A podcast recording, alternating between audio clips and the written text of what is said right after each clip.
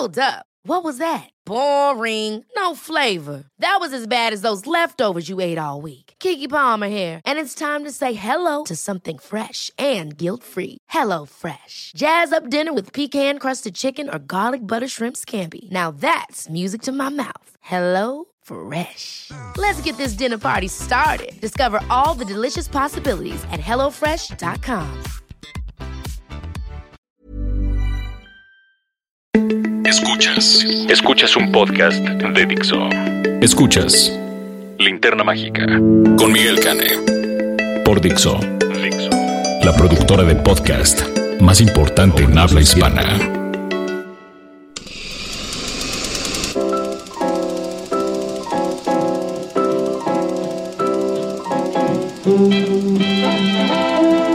Hola, ¿qué tal? Bienvenidos a la Linterna Mágica. Esta es nuestra edición número 90. Se dice fácil, pero en realidad han sido eh, casi dos años de estar aquí echando el cine y echando la pata con ustedes y la verdad es que se agradece muchísimo poder contar siempre con, con su escucha. Y bueno, pues hoy nos lo vamos a echar picadito para que ustedes sepan qué pueden ver, qué les gustaría ver y qué les vamos a recomendar. Tenemos una muy buena reseña de la semana. El Raulito Fuentes vuelve con nuestra recomendación doméstica de esta semana, la va a hacer él. Y este, y también les voy a hablar de un clásico que es bien chulo y bien interesante y que además es la película favorita de mi papá. Así que comenzamos.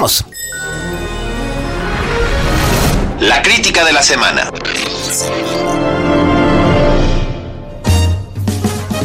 Bueno, ustedes saben que en este podcast queremos mucho a Wes Anderson.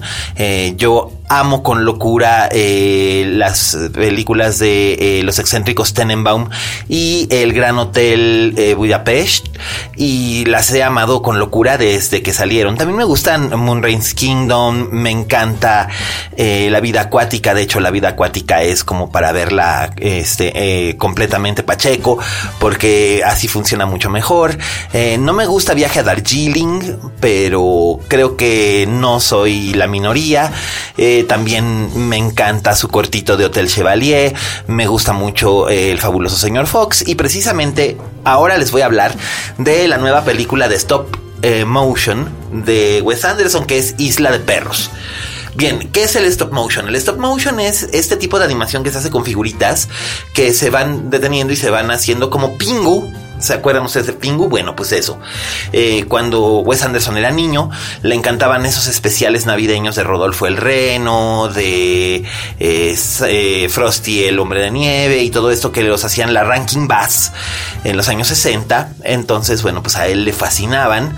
Y eh, por eso mismo, para rendirle homenaje a ese tipo de información, pues este lo que él hace es que va presentando los eh, muñequitos en, en, movimiento. También lo ha hecho Tim Burton eh, con las películas que hacía eh, la, El cadáver de la novia, Frankenweenie, y las que produjo El extraño mundo de Jack y James y el durazno gigante. Bueno, pues en Isla de Perros, Wes Anderson hace algo parecido y la historia es engañosamente simple, no les voy a dar muchos detalles para que no haya spoiler. En Japón, en una prefectura en Japón, eh, los perros son infectados con una especie de virus y, los, y son puestos en cuarentena en una isla que originalmente servía como basurero y son enviados ahí 40 perros. Estos perros, eh, por supuesto, hablan en inglés y tienen las voces de grandes actores como Brian Cranston o Jeff Goldblum o Bill Murray o Tilda Swinton o Scarlett Johansson. Entonces estos perritos andan por ahí. Perdón, no, Scarlett Johansson no hace la voz de, perrito, perdón, perdón. Entonces, este, andan por ahí haciendo sus cosas, discutiendo de la vida, del amor, de la, de la fidelidad a los humanos, de que no entienden exactamente qué dicen los humanos, pero, pero pues bueno, eh, ellos eh, forman un, una especie de conglomerado que vive en esta isla. Por otro lado, hay un niño japonés y una niña estadounidense que se hacen amigos y que deciden viajar a la isla de los perros para buscar al perro que el niño quiere muchísimo y que extraña. Entonces, bueno, esa es básicamente la historia, pero eso es solamente como que la puntita del iceberg. En realidad, como siempre, Wes Anderson toca temas muy importantes sobre el amor filial, sobre el amor a las mascotas en este caso, sobre nuestra relación con el mundo, sobre la tristeza, sobre la alegría, eh, las emociones, cómo manifestarlas. Wes Anderson es un verdadero genio y la película de la isla de perros es una verdadera belleza y creo que ustedes la van a disfrutar enormemente. Creo que es una de las películas más bonitas que he visto en lo que va del año. De veras es bien bonita. Así que este pues vayan ahí hasta Yoko Ono participa. Así que este de verdad está bien este está bien divertida y está bien boni y pues los que somos fans de Wes Anderson siempre tendremos razones para regocijarnos. Y si tienen ustedes niños pues igual niños mayores de 10 años igual ya la pueden entender bien. Eh, los niños más pequeños pues van a estar muy impresionados con el diseño de la animación, pero no sé si pesquen todas las referencias. Más bien esta es una película de animación para el niño interno que tenemos los adultos, ¿no? Al que siempre le habla Wes Anderson. Ese niño interno que tenemos que a veces está un poquito fracturado. Eh, Wes Anderson siempre le tiende una mano cariñosa. Y la verdad es que es eso, es una película llena de cariño. Así que esa es nuestra reseña de la semana. Ahora, ¿qué les parece? Si pasamos a nuestra recomendación doméstica. Recomendaciones domésticas.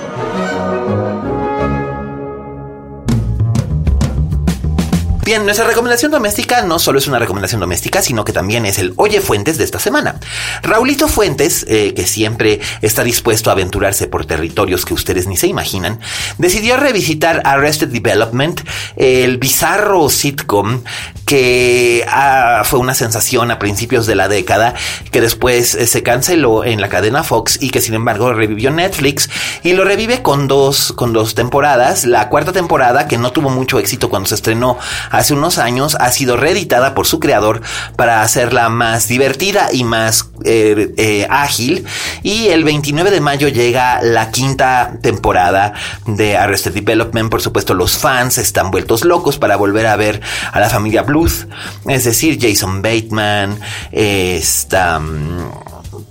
Eh, Jessica Walter, eh, Michael Cera, eh, también por ahí está la esposa de Ellen DeGeneres, la guapísima, ay Dios mío, ya ven, ya me está empezando a hacer estragos lo que tengo porque este ya, ya, se me olvida. Y luego al rato voy a tener el nombre en la punta de la lengua como siempre, este, pero, pero bueno, ahora no voy a hacer trampa ni voy a usar Google, pero el caso es que bueno, la familia Bluth regresa, son, ya saben ustedes, estos eh, millonetis eh, medio eh, dañados de sus emociones, que hacen cosas muy excéntricas y también muy tontas. Por supuesto, son los creadores del famoso 5 de 4.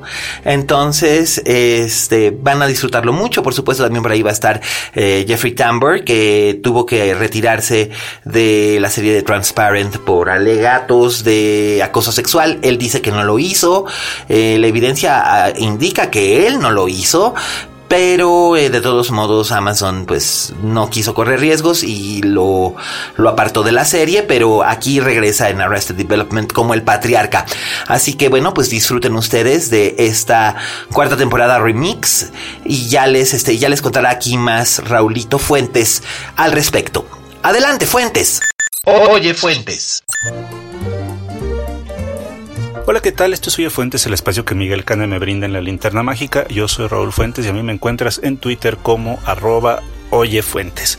Oigan, yo estoy muy contento porque eh, acabo de ver que Netflix soltó el tráiler de pues lo que nos espera el próximo 29 de mayo, que es el estreno de la quinta temporada de Arrested Development, esta serie de televisión que originalmente fue transmitida por la cadena Fox entre 2003 y 2006. Después tuvo una un regreso en el año 2013. Netflix compró los derechos para hacer una cuarta temporada, muchos años después de que terminara la tercera.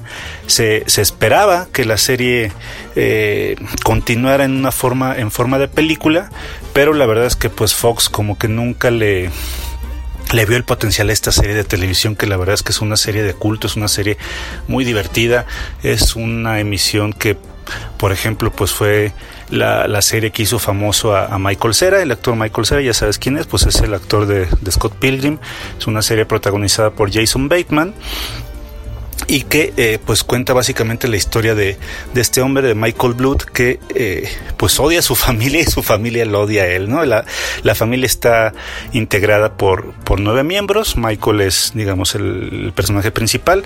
Su hijo que es el que interpreta a Michael Cera es se llama George Michael. Eh, tiene otros tres hermanos. Los tres hermanos son unas parias. Los papás son unas parias. El cuñado es, es una paria también. Todos los personajes exceptuando a, Michael, pues son verdaderas parias. Es, una serie que, que rescata un poco como eh, pues estas, estas cosas que tienen las series como que, que le quiten la, solemnidad a la familia, más o menos como lo que hicieron en los 80 series como Married with Children o incluso Los Simpson desde, su, desde sus primeras temporadas. Eh, a mí este me parece uno de los mejores sitcoms que se han hecho porque el humor negro que se maneja es tiene, un toque muy especial porque se hacen muchos chistes, muchos chistes eh, privados, muchos chistes que tienen que ver con la cultura pop, muchos chistes que tienes que estar como muy, muy atento porque si, si no los cachas se te van a ir, tienes que ponerle pausa y regresarle al DVD para, para volverlos a, entender. Entonces, bueno, se, se estrena esta quinta temporada después de unos cinco años de que se, de que se emitió la cuarta temporada y creo que Arrested Development regresa en un momento pues muy significativo. Creo que este mes de mayo que estamos viviendo es un mes muy pues muy importante para Arrested Development porque pues hace unos días se, se exhibieron eh, o, se recordó digamos a esta serie de dos maneras muy distintas. La primera de ellas no sé si tuvieron chance de ver bueno los que sean seguidores de la serie si vieron yo estoy asumiendo que obviamente vieron todos Avengers Infinity War y lo que voy a revelar ahorita pues no es un spoiler porque no tiene que ver con la trama pero que sí tiene que ver con un homenaje que los hermanos Russo que son los directores de Avengers eh, pues le imprimieron esta película tiene una hay un momento en el que Gamora está cuando está Gamora Thanos que están con el coleccionista que es interpretado por Benicio del Toro hay un plano, hay un momento en el que se ve atrás de uno de los personajes de Arrested Development, que es Tobias Funke, este personaje que interpreta, bueno, a veces interpreta al hombre azul. Ahí se ve eh, un planito en el que en el que aparece al fondo el hombre azul de Arrested Development. Eh, es de esos momentos que, que lo volteas a ver o te lo pierdes, pero si se meten a Google seguramente encontrarán este, este homenaje. Y bueno, esto tiene que ver porque los hermanos Russo pues dirigieron el piloto de Arrested Development en el año 2003 y dirigieron también varios episodios más. Ellos son muy fans de, la serie, fueron muy fans al trabajar en la serie e incluso si buscas por ahí también en YouTube te encontrarás que eh, los hermanos Russo hicieron para, para la revista Vanity Fair una deconstrucción de una de las escenas de Avengers en la que eh, pues referencian mucho el, trabajo o, lo que aprendieron en esta serie de televisión de la cual te estoy hablando. La segunda referencia importante que, que me tocó ver en estos días de Arrested Development pues fue pues básicamente eh, este este homenaje que le hace Star Wars a la serie porque pues todos se emparentan, ¿no? Ya sabes que el día 25 de mayo es el estreno de la nueva película de Star Wars, que es pues la película de Han Solo, que originalmente iba a ser eh, este, dirigida por, por los chicos de la película de Lego y que finalmente tuvieron diferencias creativas con Kathleen Kennedy, que es la manda más de, Star Wars, y pues le pasaron la batuta al director Ron Howard, que ya sabes quién es, pues Ron Howard es este director de Apolo 13, dirigió una cinta llamada Rush con con Crims Hemsworth y con Daniel Brühl, que me parece que es de sus mejores trabajos. La verdad no, es un director que me guste mucho, pero Rush sí, sí me dejó buen sabor de boca. Pues Rush, este, perdón, Ron Howard, el director de la película de Han Solo, pues pues es el narrador de Arrested Development. Él, además de ser productor de la serie, pues le, imprimió un toque verdaderamente fenomenal con, su voz como narrador. De hecho, eh, él sale de él mismo en la cuarta temporada, entonces hace todavía que los chistes de humor negro y, y, metaficción pues sean como muy, muy interesantes. Entonces, el homenaje consistió en que le pidieron a Ron Howard que hiciera una narración del episodio 4 de Star Wars, Una Nueva Esperanza, pero con una narrativa de Arrested Development. Entonces, son tres minutos muy chistosos en las que él va narrando la historia de Luke Skywalker como si se tratara de Michael Blood. Y te invito a que lo busques en YouTube si no lo has visto. De veras es, me parece uno de los trabajos de parodia homenaje mejor hechos en los últimos años. Espero que eh, la gente de, Star Wars o de Disney pues le pidan a Ron Howard que haga que haga más episodios, haga, haga la narración del Imperio contraataca o del regreso del Jedi por lo menos, porque de veras es un trabajo muy bueno. Eh, ¿Qué nos espera para la quinta temporada de, esta serie de televisión de la cual te hablo? Pues una cosa que, veo que, sí es muy padre es que los nueve actores principales están de regreso. Eh, Jason Bateman pues eh, ha agarrado muy buenos trabajos desde que se salió de la serie. Michael Cera pues ahí, la lleva. Yo, yo esperaba que tuviera mucho más, mucho más chamba después de Scott Pilgrim, pero la verdad es que yo siento que se ha quedado un poco relegado. Eh, regresa Jeffrey Tambor como el papá de los Blood, eh, que, que también es como muy, no sé, como muy espinoso que se estrene la serie después de, del escándalo que, que, se suscitó porque uno de los actores, una de las actrices de la serie Transparent, pues lo acusó de acoso sexual y pues eh, la gente de la serie de televisión de Transparent, que si no la has visto, pues es una gran serie, es una serie que se transmite por, por Amazon Prime Video, pues decidieron despedirlo. Y la cosa es que Jeffrey Tambor pues es el actor principal de, de esta serie que va a estrenar su quinta temporada pues ya sin él, ya sin él y además pues ya va a ser la última. Pero bueno, pues está ahí también Jeffrey Tambor, está por ahí Will Arnett, que entre otras cosas pues tiene una voz muy grave, él, fue la voz de Batman Lego en, esta cinta que se estrenó hace unos meses, eh, está por ahí David Cross, que pues es este hombre azul del cual te hablo, está Portia de Rossi, que es entre otras cosas pues la esposa de Ellen DeGeneres, eh, pues la verdad es que es un, es un reparto muy bueno. Creo que los nueve, los nueve miembros de la familia Blood son, eh, pues son unos parias, como te dije, pero además son muy divertidos. Si tú nunca eh, has visto esta serie de televisión, pues que sepas que está completa en Netflix, debido a que ellos compraron la, cuarta temporada eh, pues consiguieron los derechos de las, de las tres primeras. Y otra cosa interesante antes de que se estrene esta quinta temporada es que cuando, cuando se estrenó la cuarta temporada y en el 2013 causó mucho ruido porque la narrativa de la cuarta temporada tiene un estilo narrativo que recuerda mucho a la película Rashomon de Akira Kurosawa, que eh, para la gente que no conoce esta película, pues bueno, lo que hace es contarnos este, pues el punto de vista de varios de los personajes involucrados en, la historia de Rashomon, que es eh, una mujer es, violada y se va contando esa historia eh, a partir de puntos de vista distintos, algunos pues evidentemente tiene una versión distinta de lo que, de lo que pasó y eso es como lo, lo, más interesante de esta película de 1950. Entonces, pues esta cuarta temporada de, de Arrested Development causó ruido porque era un poco complicada seguirla, fueron 15 episodios que estaban dedicados, cada episodio estaba dedicado a un personaje en sí, entonces no tenías oportunidad de verlos juntos como en otras en las otras temporadas en las que todos conviven. Y, aquí este este experimento que bueno también también fue experimental porque pues evidentemente los actores como ya no estaban eh, juntos como, ya tenían todos otros proyectos pues ya no pueden estar juntos como antes, lo cual hizo que eh, pues de repente sí veas como un episodio dedicado a Michael, por ejemplo, y que no aparezcan varios de los, de los integrantes de la familia.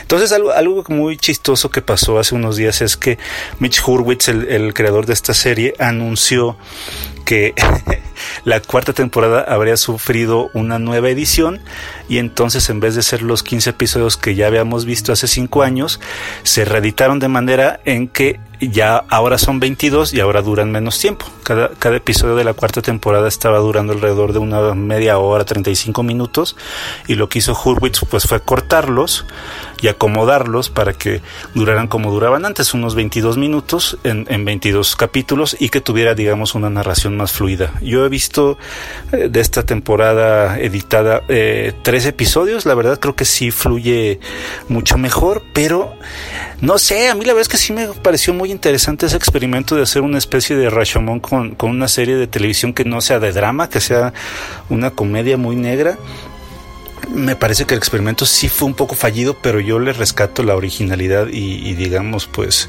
eh, pues el, arrojo que tuvieron para lanzarse a hacer una, temporada de, esa magnitud. Seguramente esta quinta temporada será eh, más parecida a las tres primeras. Ya, ya lo dijo Michael Hurwitz en un en un tuit hace unos días. Y pues nada, yo espero con ansia que ya se acerque este día 29 de mayo para echarme estas nuevas, las nuevas aventuras de la familia Blood, que en verdad te recomiendo mucho. Me parece, bueno, yo sí puedo decir que de mis no me, yo no soy muy fan de, de, las comedias, de los sitcoms, pero sí pondría Arrested Development en un top 5 sin duda de, de las mejores comedias jamás hechas en la televisión. Esa es simplemente mi opinión.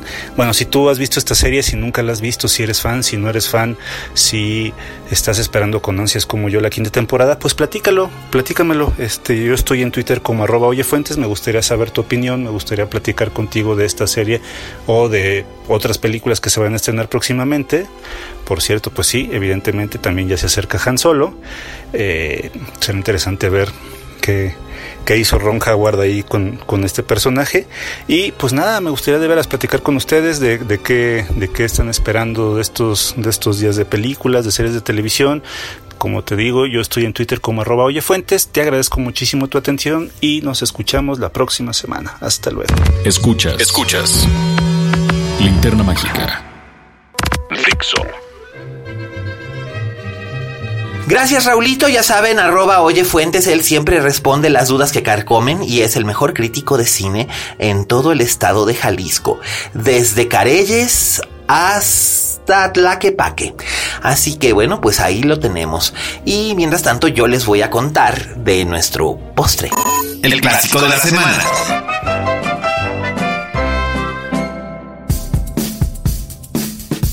Nuestro clásico de la semana es una película del legendario director Fred Zinnemann. Era un director austriaco que hizo carrera en Hollywood en la época de oro.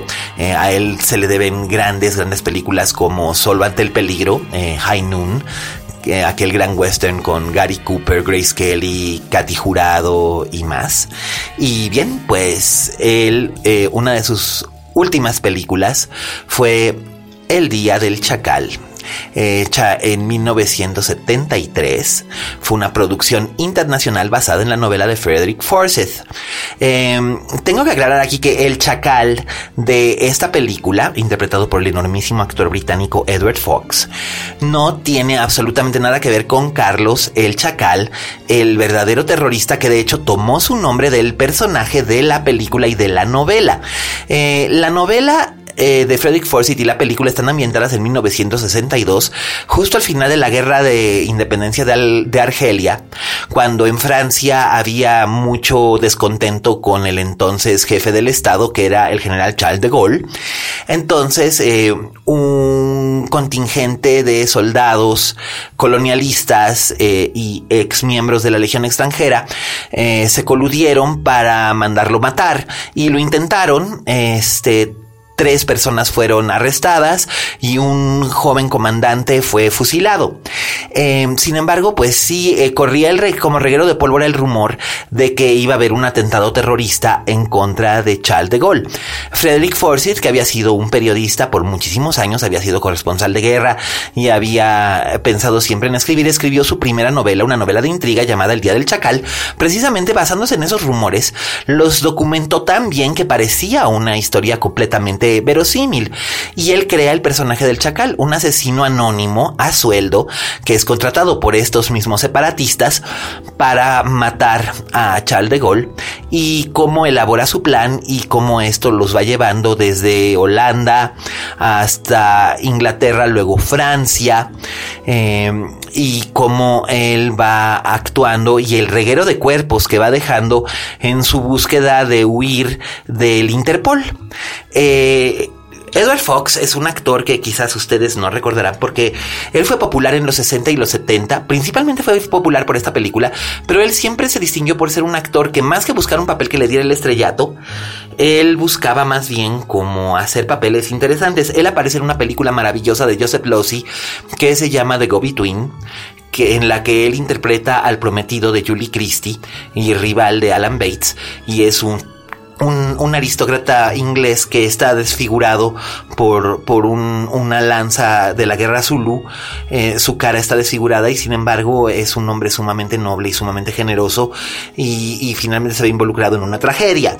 Eh, aquí interpreta al chacal como si fuera una especie de camaleón, una especie de, lagarto que, que, va cambiando de color, va cambiando de forma conforme va acercándose a su objetivo y va utilizando a todas las personas que se le van atravesando eh, el falsificador de documentos, una señora burguesa, eh, una ancianita, un joven maestro homosexual y todos ellos los va utilizando para poder llegar al punto donde él tiene en la mira al presidente de Gaulle. Hubo una versión en, a finales de los años 90, por ahí del 97, con Bruce Willis y eh, Richard Gere, que no era mala, pero es completamente diferente. De hecho, solamente tenían en común eh, la persecución de un inspector del Interpol y de un este y un asesino que persigue a su presa. En este caso, su presa era la primera dama de los Estados Unidos. Eh, pero eh, no, no es igual de buena, ni tiene el ritmo, ni el suspenso, ni el glamour internacional que tiene la versión de Fred Cinnamon. Eh, el Día del Chacal es la película favorita de mi papá, que acaba de cumplir 75 años de edad. Felicidades, papá. Este, y pues nos le echamos ahora que, ahora que vino a verme para, para celebrar su cumpleaños. Mi papá no en la Ciudad de México. Y este, y la verdad es que en Blu-ray, la vimos, la vimos en Blu-ray, se ve espectacular, la alta definición le sienta muy bien. El ritmo es impecable para hacer una película que tiene 45 años de edad y sin embargo es, es espléndida, se mueve bien, está hermosamente fotografiada. Bueno, por supuesto, el, el fotógrafo no es ningún otro que este, que el enormísimo Freddy Francis. Entonces, bueno, él, él trabajó de cerca con Cinnamon para crear cada una de esas tomas que son realmente memorables y la interpretación de, Edward Fox es central y clave para desarrollar la película. La verdad es que es una belleza, una completa y belleza absoluta de película este, la maravilla que es eh, El Día del Chacal. Así que no me cansaré de, recomendarla, es un gran clásico. Está disponible en DVD, está disponible en Blu-ray, es un Blu-ray eh, sin... Eh, se puede encargar por amazon.co.uk y no tiene código de región, es decir, se puede ver en todos los Blu-rays. La verdad vale muchísimo, muchísimo la pena que la vean. Está espléndida, también está disponible pues en, en, otras plataformas digitales, ya saben ustedes, el festival que nunca cierra. Este, entonces pues muy, muy, muy, muy, muy, muy recomendable es eh, El Día del Chacal. Y también si le pueden echar un ojo a la novela de Frederick Forsyth, que fue un gran bestseller en su momento, hace 50 años, y sigue siendo un libro bastante leído, échenle un ojo, seguramente en el librero de sus papás debe haber un ejemplar de El Día del Chacal. Échenle un ojo porque realmente es una novela súper absorbente y es de esos libros que uno no puede despegar los ojos de la página. Así que pues ahí lo tienen, ese es nuestro clásico de la semana. Y ya con esto y con este espléndido Oye Fuentes slash eh, recomendación doméstica que tuvimos, me despido de la edición número 90, no sin antes agradecer a todos los que nos escuchan, por supuesto a Miri, a Betty, a Laura, que también nos escribió para decirme que yo también te escucho. Eh, por supuesto también a Emiliano y Trento, eh, a Enrique González. Ya Enrique, ya, ya te saludé y sigo pensando que estás perdiendo tu tiempo enormemente viendo la serie de Luis Miguel, pero pues yo no juzgo los malos gustos ajenos de mis amigos. Eh, también a Roberto Cavazos, el gran Roberto Cavazos, que siempre nos escucha y, y que sigue haciendo cosas interesantes. En cuanto tenga un nuevo proyecto teatral, por supuesto les contaremos. Eh, te mandamos un gran abrazo, Roberto. También este a Pipe y sus pequeños. Pipe, muchas este muchas felicidades por este por esos tres por esos tres preciosos monitos chiquillos, este, polluelos, están, están bien chulos de bonitos y además todos son chivas como su padre. Entonces, pues, este, un abrazo, Pipe, también, este, a Pablito, a Pablito Otero, Pablito Potter, muchas, este, muchas gracias, este, eh, ya sé que has de andar ahorita por los New Yorkers, así que este, diviértete mucho. Y pues sobre todo, eh, pues, gracias a todos los que nos escuchan. Gracias a Vero en los controles, que siempre es un as. Este, ahí la estamos viendo. Está agitando su mano, dos cortos, uno largo. Gracias a Fede en la postproducción. Todos los fondos musicales que ustedes escuchan, incluyendo la música del Día del Chacal, es cortesía de nuestro querido eh, Fede Fede del Moral. Gracias a Danisaria por escucharnos. Gracias a Oscar por los espléndidos textos.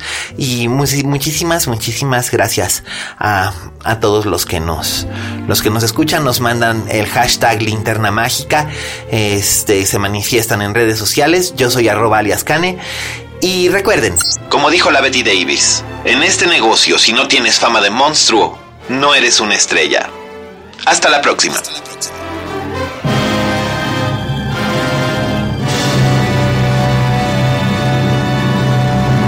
Dixo presentó Linterna Mágica con Miguel Cane.